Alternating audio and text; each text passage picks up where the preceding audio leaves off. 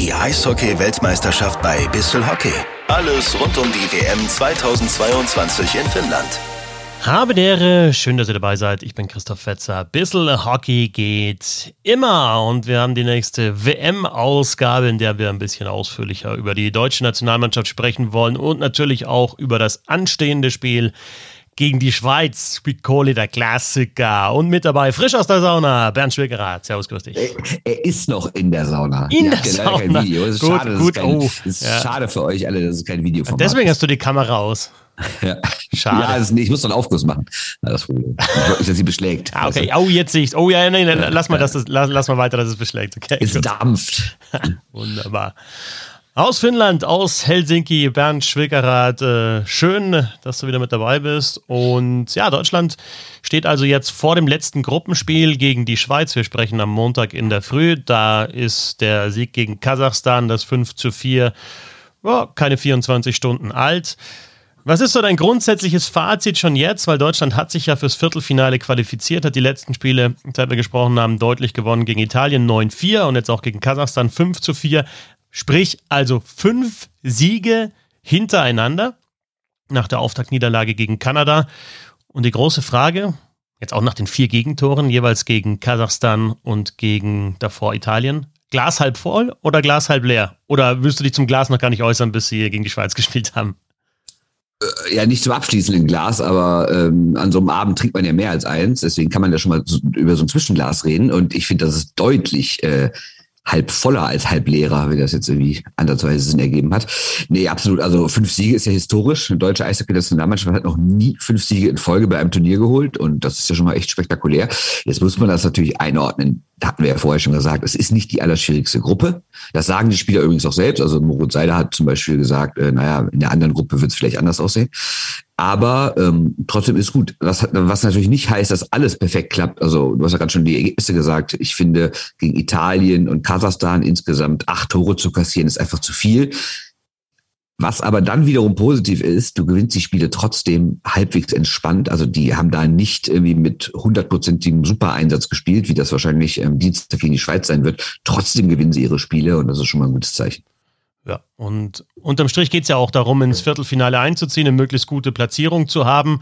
Äh, eine recht komische Konstellation jetzt, ne? wenn jetzt ähm, Deutschland gegen die Schweiz gewinnt und, und Kanada gewinnt auch noch die abschließenden Spiele, dann haben wir drei Mannschaften mit 18 Punkten, dann gibt es so einen Dreiervergleich. Dann ist die Frage, wie geht das Spiel eben Deutschland gegen die Schweiz aus? Da sieht es jetzt für die Schweizer ganz gut aus, weil sie eben Kanada 6 zu 3 geschlagen haben. Also ist noch alles möglich für die deutsche Mannschaft. Es ist sogar vor dem letzten Spieltag der Gruppensieg möglich und das äh, ist ja dann auch äh, schon herausragend. Ja? Das hat man auch nicht so oft im deutschen Eishockey. Absolut. Also du sagst richtig, wenn du diese, nehmen wir mal an Deutschland schlägt die Schweiz, dann hast du ja eine Dreier-Tabelle, in der alle drei Mannschaften jeweils drei Punkte haben. Aktuell hat die Schweiz plus drei Tore. Deutschland hat minus zwei, Kanada hat, nee, Kanada auch minus eins, weil sie gegen Deutschland mit zwei Toren gewonnen haben, aber gegen die Schweiz mit drei verloren haben. Was also bedeutet, Deutschland muss mit drei Toren Abstand gewinnen gegen die Schweiz, um Gruppensieger zu werden. Und dann ist es tatsächlich so, wir wollen jetzt nicht zu sehr ins Detail gehen, aber es wird diese Dreiergruppe eben gebildet aus den drei Mannschaften ähm, und äh, den, den, den, direkten Vergleich aus den drei Mannschaften gibt es so, so lange, bis eine Mannschaft da am besten ist. Und dann wäre natürlich, wenn die Schweiz da besser wäre als Deutschland, dann wird es für Deutschland den direkten Vergleich gegen Kanada, also nur, nur noch den 1 zu 1 Vergleich geben und den haben sie verloren. Also sie können dann auch wieder auf den dritten Tabellenplatz äh, genau. zurückrutschen in diesem Dreiervergleich. Aber ähm, erstmal jetzt ähm, das Spiel gegen Schweiz, das äh, gegen die Schweiz das ansteht, äh, auf das wir schauen wollen und natürlich auch zurückschauen wollen auf das Spiel gegen Kasachstan. Du hast wieder zusammen mit den Kolleginnen und Kollegen in Helsinki gesprochen mit Toni Söderholm, mit Leon Gawanke, mit Moritz Seider und auch nach dem Spiel der Schweizer gegen Kanada, diesen tollen 6 zu 3 der Schweiz, mit äh, Timo Meyer und hast die Töne auch wieder mitgebracht. Wo wir genau äh, 4-2-Tor geschossen haben, da muss man noch einfach intensiv in das Spiel bleiben und noch äh, diese Privilegien im Überzahlspiel äh, sehen und das ausnutzen. Ähm, aber ich glaube, die Spieler wissen auch und, und Trainer wissen, dass wir können viel besser spielen. Wichtig ist, dass wir sammeln, äh, sammeln Selbstvertrauen vom Sieger. Die kommen auch nicht umsonst. Toni Söderholm, nach dem Sieg gegen Kasachstan jetzt angesprochen, 4 zu 2 ja geführt, diese Führung wieder hergegeben. Kasachstan hat nochmal ausgeglichen auf 4 zu 4, muss man sagen. Deutschland war hinten 0-1 und 1 zu 2, hat er jeweils wieder ausgeglichen. Das ist die richtige Reaktion. Das heißt, so ein, ja, ein bisschen hin und her in dieser Partie, vielleicht ein bisschen zu viel hin und her, hat man auch ein bisschen rausgehört bei Toni Söderholm. Ja, und äh, es, es hat sich ein bisschen durchgezogen von dem Spiel davor. Du hast ja gegen Italien 8-1 geführt und dann auch noch Tore kassiert, weil dann, es ist, glaube ich, einfach menschlich, dass du irgendwie so eine Rille rausnimmst. Und das hast du jetzt beim Kasachstan-Spiel gesehen, dass die am Anfang gar nicht so richtig drin waren. Also die ersten zehn Minuten waren wirklich nicht gut. Dann haben sie aufgedreht, sind in Führung gegangen, waren dann anfangs zweites Drittel auch nach wie vor gut, haben das 4-2 geschossen durch Reiche, hätten dann eine Chance zum 5-2 und dann fällt dieses 4-3 und dann ist alles wieder gekippt. Und erst, ähm, ich würde sagen, im letzten Drittel haben sie dann erst wieder so richtig das gespielt, was sie wollten. Am Ende wurde es ja noch ein bisschen spannend, aber dann hat auch Strahlmeier, der vorher nicht bei jedem Gegentor so gut aussah, hat dann wirklich ein äh, gutes Saves gehabt, hat viel so verdeckte Schüsse so ohne Rebound gehalten, hat noch ein 1 auf 0 gehalten. Dann am Ende schmeißt sich Moritz Seiler noch in so einen Schlagschuss rein und dann, ich glaube, das war ein gutes Gefühl, um rauszukommen. Bei Italien war es ja genau andersrum. Ne? Da warst du die ganze Zeit gut und hattest dann eigentlich so ein schlechtes Gefühl am Ende, weil du die ganzen Tore noch kassiert hast, sogar eins, glaube ich, in den letzten 20 Sekunden. Und jetzt Kasachstan war halt genau anders. Ne? Es bist halt, am Ende warst du nochmal voll da und bist dann gut rausgegangen aus dem Spiel. Eine Rille rausnehmen, das muss ich mir merken. Ja, in Bayern würde man sagen, wo man Mountainbike fährt, vielleicht äh, Rützel rausnehmen, ja, also vom, vom Mountainbike, aber Rille rausnehmen. Weißt du, was herkommt? Oder ist jetzt Keine Ahnung, es ist äh, bei uns im Rheinland ein völlig gängiger Spruch. Sagt man so. Aber das ist ja auch so, muss man sagen, bis jetzt in den bisherigen Spielen ja bei Deutschland sogar so, dass die auch rotieren. Ne? Also jetzt hat Strahlmeier gespielt, also er hat alle drei Goalies schon eingesetzt. Ähm, ja. Grubauer, Niederberger und Strahlmeier. Er hat mal Plachter jetzt zuletzt eine Pause gegeben, hat auch die Reihen so ein bisschen umgestellt, ein bisschen was probiert. Also es ist so eine Mischung aus, klar, wir wollen das gute Ergebnis, wir wollen möglichst weit hoch in der Tabelle, aber wir geben auch mal dem Spieler die Möglichkeit, ein bisschen durchzuschnaufen, vielleicht mal so ein kleines Wehwehchen auszukurieren. Und wir schauen noch, wer am besten zu, zueinander passt. Vor allem in der Offensive hatten wir jetzt gegen Kasachstan eben auch wieder die Berliner Reihe mit Nöbels, mit Reichel und mit Föderl vereint und so weiter und so fort. Also schon so, ja, ist auch schwierig, glaube ich, da die Mischung zu finden aus, wir wollen jedes Spiel gewinnen und möglichst gut abschneiden und wir schauen dann noch, was dann für die Schweiz und vor allem fürs Viertelfinale das ideale Line-Up ist. Ja, und vor allen Dingen ist es, glaube ich, auch gut, dass du jedem Spieler auch irgendwie mal ein paar Minuten gibst, weil es gibt ja sonst auch welche, die, es gibt ja auch in anderen Sportarten, wo weniger gewechselt wird, die sind dann hier mit Vorbereitung drei, vier Wochen dabei und sehen nicht eine Minute Eis. Ne? Also klar kann man immer sagen, man ist trotzdem Teil des Teams und im Training ist man auch wichtig und sowas. Das stimmt wahrscheinlich alles auch, aber andererseits glaube ich, für so einen Spieler, der hier wirklich Hotel, Halle, Hotel, Halle, Hotel, Halle und immer wieder bei allem dabei ist, aber wenn es dann darauf ankommt, bei den Spielen immer nur auf der Tribüne sitzt, ich glaube, das kann irgendwann auch schon ein bisschen frustrieren. Deshalb fand ich es einen guten Move von Soderholm, dass der jetzt jedem Spieler auch mal Einsatzzeit gegeben hat. Ich glaube, wir haben äh, manchmal einfach zu, äh, zu verspielt ähm, mit der Scheibe aufgetreten oder sind zu, zu verspielt mit der Scheibe aufgetreten. Ähm, wenn wir klare Entscheidungen treffen, ich glaube, dann kann jeder daraus ähm, schlussfolgern, wo die Scheibe hingeht. Ähm, und dann sind wir, glaube ich, sehr, sehr schwer ähm, zu schlagen und zu knacken. Und da müssen wir einfach ein bisschen konsequenter werden. Ich glaube, wir haben öfter mal versucht, ähm, ja, nochmal ein Reverse, nochmal ein Verteidiger zu Verteidiger. Und ähm, das geht dann irgendwann gegen gute Mannschaften nicht mehr, die, äh, die hungrig darauf sind, die Scheibe wieder zu holen. Moritz Seider im, im Scrum nach dem Spiel gegen äh, Kasachstan. Das ist dann jetzt schon ein bisschen die Analyse und immer das ewige Thema. Ne? Scheibe natürlich kontrollieren, Scheibe halten, mit der Scheibe auch dominieren. In den richtigen Momenten, wie Seider aber auch sagt, vielleicht einmal direkt dann nach vorne spielen. Und dieser Reverse, den er angesprochen hat, also zum Verteidiger rüber, ja, vom Druck weg, das spielt Deutschland sehr, sehr gerne. Also man, ein Verteidiger fährt zum Beispiel Seider auf die rechte Seite, kriegt Druck und spielt dann mit der Rückhand ähm, die, die, die Bande entlang auf äh, Moritz Müller, auf seinen, Mann, auf seinen Teamkollegen in in der Defensive und der, der Vorchecker des Gegners ist dann erstmal raus. Aber dann ist halt auch das Tempo raus bei Deutschland und dann kommt der nächste Vorchecker und so weiter. Also da die Balance zu finden, denke ich auch ganz, ganz wichtig, vor allem gegen eine temporeiche Mannschaft wie die Schweiz. Genau, und die kommen nämlich echt richtig mit Tempo und da willst du dir ich keine Puckverluste, also ich meine, blöde Phrase, man will sich nie Puckverluste gönnen, aber bei der Schweiz kann es richtig teuer werden. Und ähm, ja, ich finde ja grundsätzlich, also ich stehe ja auf Puckbesitz, ich finde es grundsätzlich gut, dass man nicht nur irgendwie sich in den letzten Meter über die Mittellinie kämpft und das Ding tief spielt. Ich finde das schön, dass sie sagen, nee, wenn wir vorne nichts haben, spielen wir hinten rum, wir behalten den Puck. Gegen die Schweiz wird man wahrscheinlich häufiger mal gezwungen sein, eine Art Befreiungsschlag zu machen. Ewig junges Duell gegen die Schweiz. Jetzt also ja. im letzten Gruppenspiel. Wir erinnern uns letztes Jahr bei der Weltmeisterschaft in Riga Später Ausgleich von Leon Gawanke, 44 Sekunden Verschluss, dann äh, der Nöbels Penalty, als Nöbi das da mitgenommen hat und Deutschland gewinnt mit 3 zu 2 nach Penaltyschießen.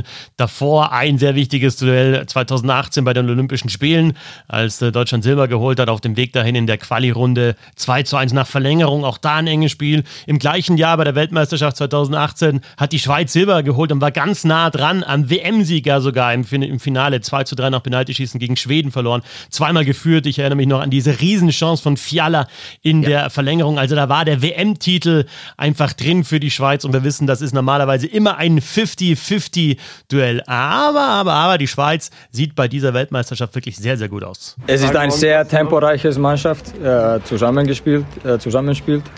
Die sind, äh, glaube ich, äh, bis jetzt im Turnier auf alle Fälle eine von den stärksten Mannschaften. Das hat man in jedem Spiel fast gesehen. Ähm, technisch gute Spieler, ähm, ja, top besetzt und äh, haben auch ihre Spielweise so langsam ein bisschen, ja, sage ich jetzt, weiterentwickelt. Und äh, da ist viel Spielfreude, was, was die tun. Aber das haben wir auch. Das finde ich so geil von Söderholm immer. So klar, den Gegner loben, aber dann hinten raus so, ja, aber wir können auch was. Und das gefällt mir auch. Aber dieses Tempo, das du angesprochen hast, natürlich auch Spielwitz, Spielfreude. Gerade in diesem Spiel gegen Kanada, 6 zu 3, die Kanadier geschlagen waren, war wahrscheinlich das geilste Spiel bis jetzt bei diesem Turnier, oder? Weil auch so viel Offensive dabei war, neun Tore. Ja, es hat doch von der ganzen Atmosphäre her gestimmt. Also es war ja am Samstag. Das heißt natürlich, es gibt ja manche Fangruppen, die kommen dann nur für ein Wochenende zu so einem Turnier und suchen sich dann natürlich ne, logischerweise irgendwie die besten Spiele aus.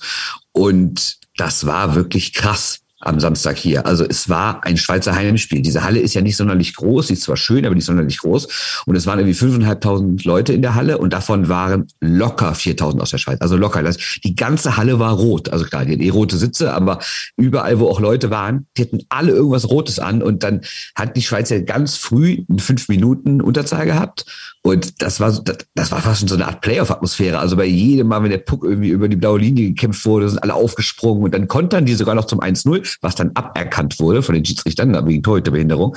Aber trotzdem, das war halt also vom Spiel her, von der Atmosphäre her, von allem. Das war wirklich ein überragendes Eishockeyspiel. Beide Mannschaften waren, glaube ich, beeindruckend. Beide Mannschaften waren, waren sehr gut fokussiert. Es war ein intensives Eishockeyspiel.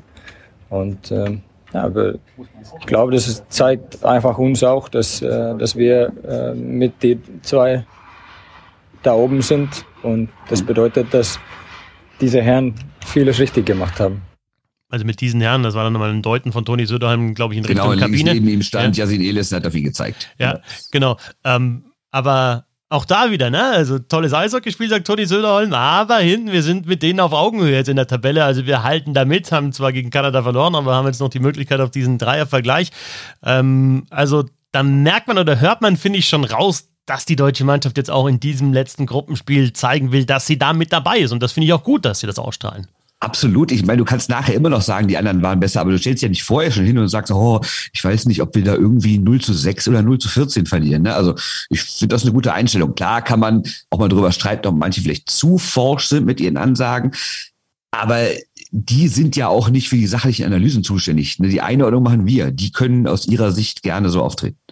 Jetzt haben wir die beiden Spiele ja schon angesprochen bei der Weltmeisterschaft äh, 2021 der Sieg für Deutschland, auch bei Olympia 2018 der Sieg für Deutschland. Äh, bei der WM, als äh, die Schweiz Silber geholt hat, hat man das, das Duell nicht gehabt. Ja? Da war man nicht in der gleichen Gruppe und ist dann eben auch in der K.O.-Runde nicht aufeinander getroffen. Ist ja nicht immer gesichert, ja, dass Deutschland gar nicht in der K.O.-Runde war. Genau, ja. ist ja ähm, äh, gar nicht gesichert, dass man eben bei einem Turnier immer gegeneinander spielt. Äh, dieses Mal ist es wieder soweit. Aber dieser Rückblick ja, auf die, die Erfolge, also jetzt letztes Jahr Deutschland natürlich WM Vierter geworden und im Viertelfinale die Schweiz geschlagen. Und auf der anderen Seite von den Schweizern auf die WM 2018 ist immer die Frage, welche Rolle die spielen. Und wir hören dazu mal erst Toni Söderholm und dann Timo Meyer, den äh, Schweizer Stürmer. Ich nehme jetzt ein paar Spiele jetzt zurück und sage, was haben die hier gemacht und was haben wir hier gemacht und wo stehen wir. Ähm, Geschichte ist ein Teil von das Ganze, aber, aber hat sehr wenig mit dem Spiel zu tun jetzt. Und ich glaube nicht auch nicht, dass wir müssen die Jungs jetzt motivieren mit, äh, war das nicht so schön letztes Jahr, dass wir gewonnen haben. Das, das brauchen wir nicht. Wir versuchen eine, eine neue Geschichte zu schreiben. Äh, natürlich sind das äh, schöne Erinnerungen. Äh, wir hatten dort ein gutes Gefühl. Ähm, wir haben einige Spieler, die, die dort dabei waren. aber jetzt äh, auch neue, neue Spieler. Wir versuchen natürlich, äh, wie gesagt, eine neue Geschichte zu, zu schreiben und äh, nicht zu weit nach vorne zu schauen. Also werden von beiden dann, ja, Sie wissen, dass es diese Erfolge gab, aber es ist ja auch immer so, man blickt natürlich in die Historie zurück in, äh, in dieses Duell. Aber klar, es geht jetzt um 2022 und dieses Spiel. Es gibt ein paar Spieler, die jeweils da bei diesen Erfolgen schon dabei sind, gewesen sind und natürlich sich auch äh, erinnern, aber trotzdem ist ein neues Spiel. Ja, na klar. Also eigentlich bedeutet das ja nie was. Man, man kennt ja auch so Sachen irgendwie. Jetzt hat die Mannschaft irgendwie zum ersten Mal seit 1998 in München gewonnen oder sowas. Ne, das ist ja auch total egal, wie die 19, äh, weiß ich nicht, wie die dann 2003 gegen die gespielt haben. Das hat ja mit den aktuellen Mannschaften einfach gar nichts zu tun. Ich glaube trotzdem, dass es der deutschen Mannschaft was bringt. Also Söderholm wird nicht jetzt sich äh, in die Kabine setzen und was komplettes Spiel zeigen von 2021 oder von 2018. Aber ich glaube trotzdem, dass es so einer Mannschaft in der Vorbereitung auf so ein Spiel hilft, wenn man nämlich sagen kann, aber ja, mag ja sein, dass die gerade noch beeindruckender sind als wir, gerade das Kanada-Spiel. Und aber trotzdem, hör mal, ihr seht, wir können die schlagen. Wir waren schon mal in einer ähnlichen Situation und auch wenn das nicht die komplett gleichen Mannschaften sind, sie sind ja zumindest ähnlich. Ist ja nicht so, als wären das völlig unterschiedliche Mannschaften. Ich glaube trotzdem, dass man dann sagt, wir haben es einmal geschafft, wir haben es zweimal geschafft, warum schafft es nicht ein drittes Mal? Mhm. Du hast ja auch jeweils gefragt, ja, seid ihr jetzt in deren Köpfen drin? Das ist immer die Frage, mhm. ja. Also, dass, dass man sich eben mit diesem Sieg auch in die Köpfe reingespielt hat vor, vor einem Jahr. Und ich denke schon auch, dass es psychologisch, das wird jetzt im Vorfeld keiner sagen, aber psychologisch schon immer wichtig ist, hey, erinnert euch daran, wir haben die geschlagen, wir können die schlagen.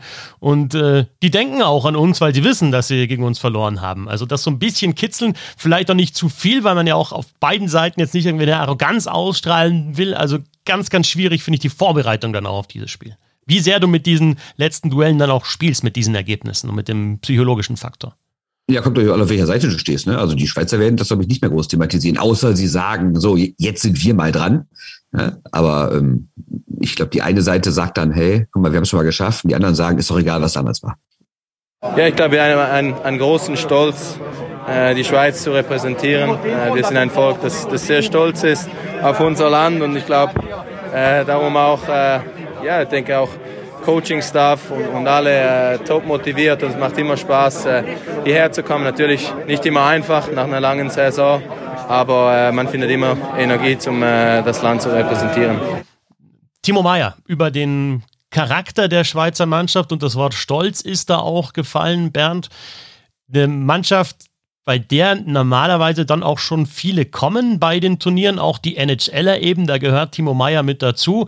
Gut, jetzt ist äh, leider, muss man sagen, Roman Josi nicht mit dabei, den hätte ich gern gesehen bei diesem Turnier. Das wäre ja. auch noch einer, den sie hätten. Sie hätten noch einen Kevin Fiala, sie hätten noch einen Nino Niederreiter. Ah, die haben schon wirklich eine super Truppe jetzt schon da und hätten noch mal bessere Spieler. Ähm, ja, was, was zeichnet aus deiner Sicht die Schweiz als Eishockey-Nation aus und dann auch diese Truppe, die jetzt bei der Weltmeisterschaft da ist? Also ich glaube, es ist einfach die Breite, ne? Weil in der Spitze haben ja viele Nationen wirklich gute Leute. Also da muss sich auch Deutschland ja auch mittlerweile nicht, nicht mehr verstecken. Aber die Schweiz, finde ich, hat in den letzten Jahren eine Breite aufgebaut, die beeindruckend ist. Die sind jetzt mit sieben NHL-Spielern hier und sie hätten noch sechs andere. Also 13 NHL-Spieler und da reden wir ja eben nicht nur von Leuten, die dann mal sechs, sieben Spiele in der Saison machen dürfen oder vier Minuten am Abend spielen, sondern über diverse Leistungsträger. Ich meine, du hast gerade schon welche aufgezählt, dann müssen wir natürlich nur über Timo Meyer reden, der eine überragende Saison gespielt hat in San Jose, obwohl es da ja nicht so gut lief. Ähm, ja, und dadurch, dass sie natürlich auch wirklich eine gute Liga haben, kommen da auch Spieler aus der eigenen Liga, die auf dem Niveau einfach überhaupt nicht abfallen. Ne? Also das ist schon wirklich beeindruckend. Die spielen hier mit vier Reihen durch und alle haben Tempo, alle spielen nach vorne. Die sind jetzt nicht so die sonderlich körperlichsten, also die fangen jetzt nicht an, hier alles wegzumöbeln. Ähm, aber das haben sie auch gar nicht nötig, sondern die, äh, die ähm, spielen einfach, spielen einfach mit dem Punkt nach vorne. Das fand ich auch schön gegen Kanada. Das habe ich zwischendurch äh, zum Lars, hier vom SED Lars Weiske. Wir haben das Spiel zusammen geguckt und ähm, da haben wir beide zwischendurch auch so gesagt, krass, dass die Schweizer einfach überhaupt kein Außenseiter-Hockey spielt. Man hätte ja auch sagen können, gegen Kanada versuchen wir es mal ein bisschen auf Konter setzen. Überhaupt nicht. Die spielen einfach gegen jeden Gegner gleich. Die wollen den Puck haben, die rennen nach vorne, die gehen die Zweikämpfe, die haben Zug zum Tor. Und äh, ja, ich meine, der Erfolg gibt ihnen ja auch recht. Ne? Ja, und wenn wir jetzt mal alle aufzählen, die bei Elite Prospects äh, so ein so ein kleines Symbol hinter dem Namen haben und das bedeutet, ein NHL-Club hat die Rechte an ihnen. Sie spielen entweder in der NHL oder sind eben gedraftet worden.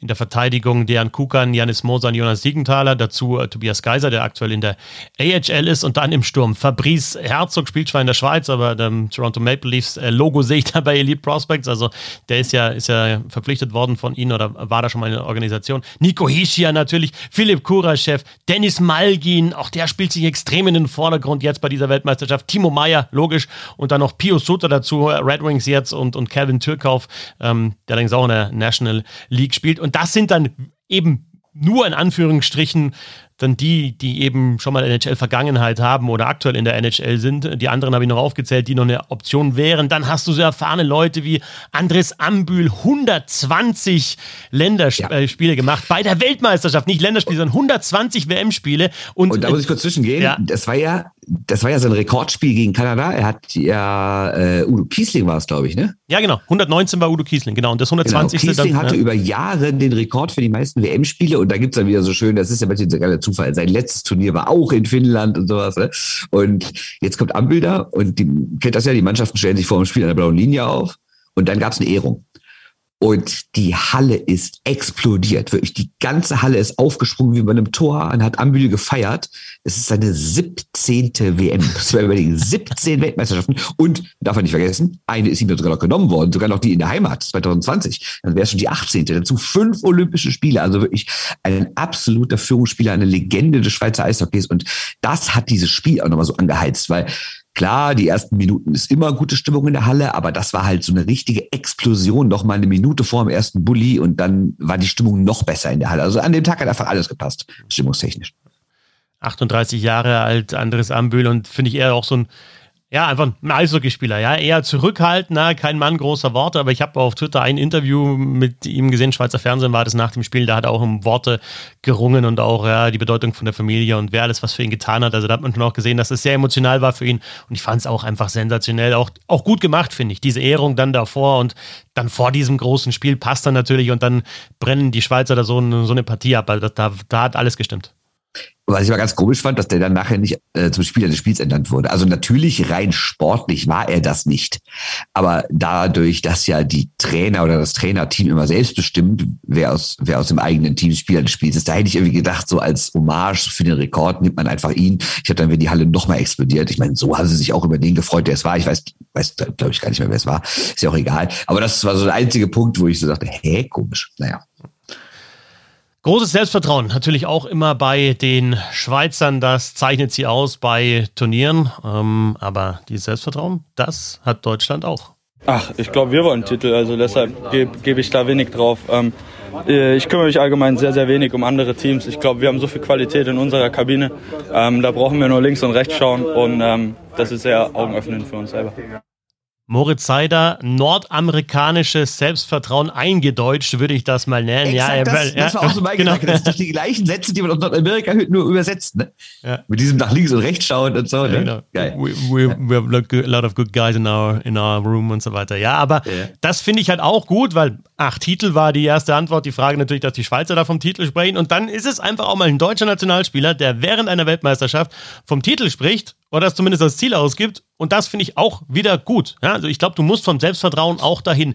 Diese Weltmeisterschaft kann jetzt auch am Donnerstag zu Ende sein mit einer Niederlage im Viertelfinale. Was ich dann ehrlich gesagt nicht hören will, ist, ja, war ein gutes Turnier, hey, gegen Kanada gut mitgehalten, gegen die Schweiz, keine Ahnung, wie das läuft, ja. Ähm, dann zwischendrin die fünf Siege hintereinander, ja, mein Gott, im Viertelfinale gegen Schweden, Finnland, wen auch immer kannst du ausschalten. Nein!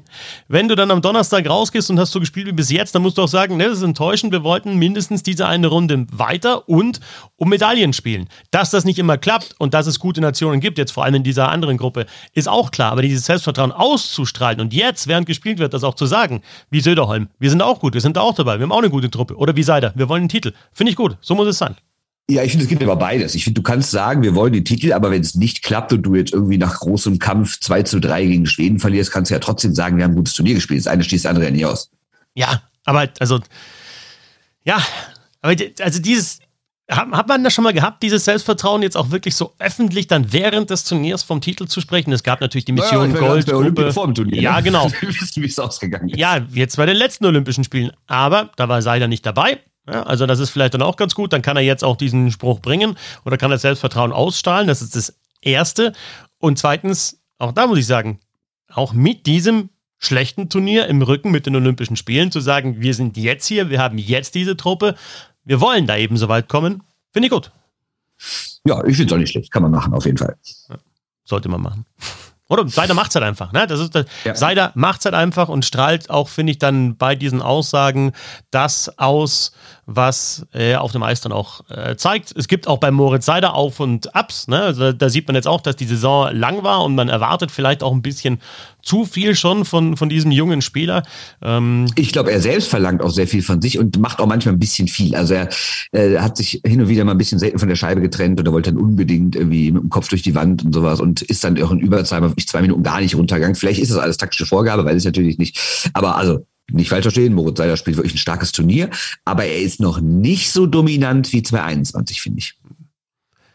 Deutschland gegen die Schweiz. Dienstag 11.20 Uhr. Also äh, bei dir ist es nicht 11.20 Uhr, bei dir ist es dann 12.20 Uhr. Hast du auch den Vorteil, dass du eine Stunde weiter vorne bist. Deswegen können Absolut wir hier in aller Herrgottsfrühe, also in deutscher Zeit, können wir aufzeichnen. Ja, das ist ganz neues ja. Feeling für mich. Vom, ja. Vom, vom Gefühl her, vom Feeling her ein ganz ich neues Gefühl. Ich habe überlegt, ob ich nach Asien ziehen soll, dann wird es noch entspannter für uns. genau. Zieh nach Asien, um Eishockey zu sprechen, damit wir auch mal früher aufzeichnen können. Ja, machen wir mal easy, 15 Uhr. Oh, du hast gerade ist aufgestanden, du, um, um drei bei dir. Ja, genau. Alles klar. Dienstag 11.20 Uhr deutscher Zeit ähm, das Duell gegen die Schweiz. Was erwartest du da für ein Spiel auch ja, von den Emotionen her? Also ähm, Eishockeyspiel wird es auf jeden ja. Fall, denke ich, ja. Ist es so, kommt es an das ran, was, was Kanada und die Schweiz gezeigt haben? Jetzt auch von, von der Stimmung her ist es vielleicht nochmal krasser, weil eben ja das auch das Nachbarschaftsduell ist?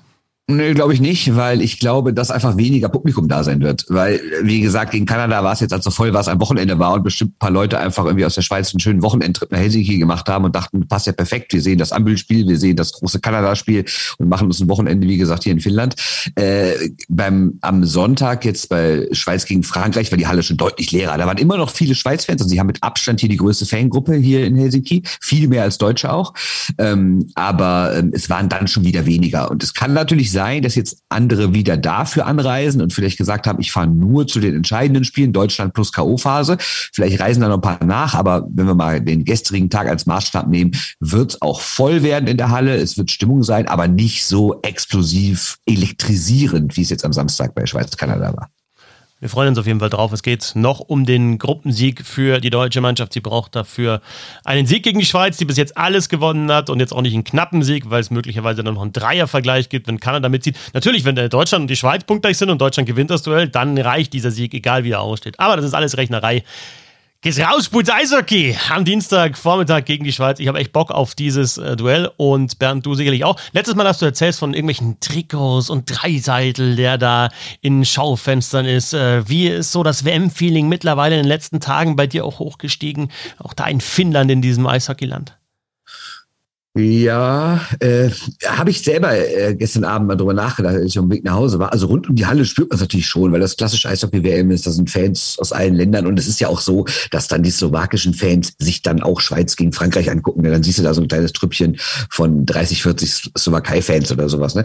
Insgesamt finde ich es halt hier in Helsinki, ich war ja noch nicht in Tampere, finde ich es trotzdem so ein bisschen, na, es ist jetzt nicht, dass die ganze Stadt elektrisiert ist. Rund, wie gesagt, rund um die Halle merkst du es und du siehst dann auch mal in der Innenstadt, in Kneipen, siehst dann auch mal eine, eine, eine Gruppe von 20 Schweizern, die da das Bier in die, in die Höhe hält und sowas. Und ähm, was natürlich ganz krass ist, dass hier überall Eishockey läuft. Ne? Also du hast wirklich wir sind am Samstagabend sind wir, glaube ich, durch die Gegend gelaufen, so in dem, in, in der, in der City, wo die ganzen Kneipen sind. Und da hast du in jedem Laden, in jedem Laden läuft Eishockey einfach. Also auch irgendein WM-Spiel läuft da. Und gestern Abend sind wir äh, noch ein Bier trinken gegangen und dann lief dann erst, äh, haben wir so die Ausläufer gesehen von der Meisterfeier von Manchester City in der englischen Premier League.